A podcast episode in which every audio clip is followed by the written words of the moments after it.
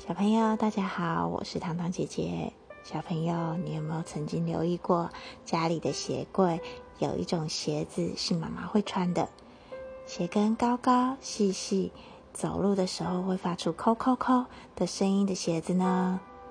没错，那就是高跟鞋哦。那高跟鞋有什么有趣的故事呢？其实啊，在古代的埃及。他们的屠夫要屠宰猎物的时候，都会穿上高跟鞋。高高的鞋跟让屠夫的脚不会触碰到满地的血水和尸骸，工作起来才会更干净利落。到了十五世纪末的时候，威尼斯出现了一款惊人的高跟鞋，叫做肖邦鞋。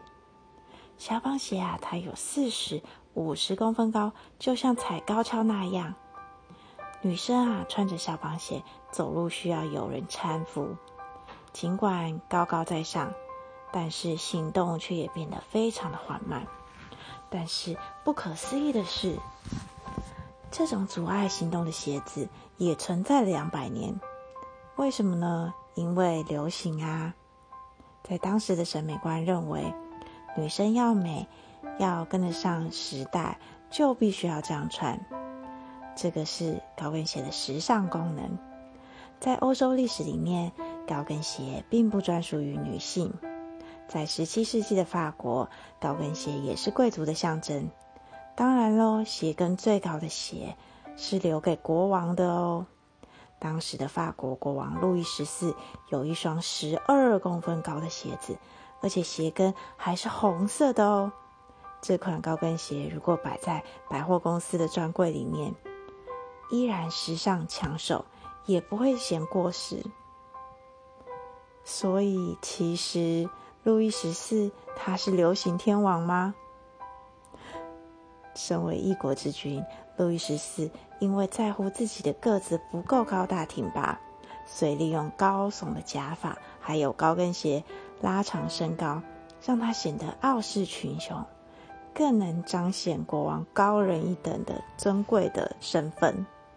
但是路易十四他并不是第一个穿高跟鞋的男生哦。早在九世纪的时候，罗马的皇帝就已经穿着华丽的高跟鞋。到了近代，日本的裕仁天皇登基的时候，他也穿过一双很高的木屐，让视觉上可以高人一等。从古到今，高跟鞋它走遍了世界。也从男生的脚下转到女生的脚下，在城市里面创造美丽的时尚话题。它不但可以让双脚更美，让女士姿态更优雅，而且啊，它还是成为时尚的潮流哦。这应该是以前古代埃及的屠夫想不到的事情吧？小朋友，今天的故事就讲到这边喽。我是糖糖姐姐。你觉得今天的故事好听吗？那记得下期要继续收听哦。感谢您的收听，今天的故事就说到这里，拜拜。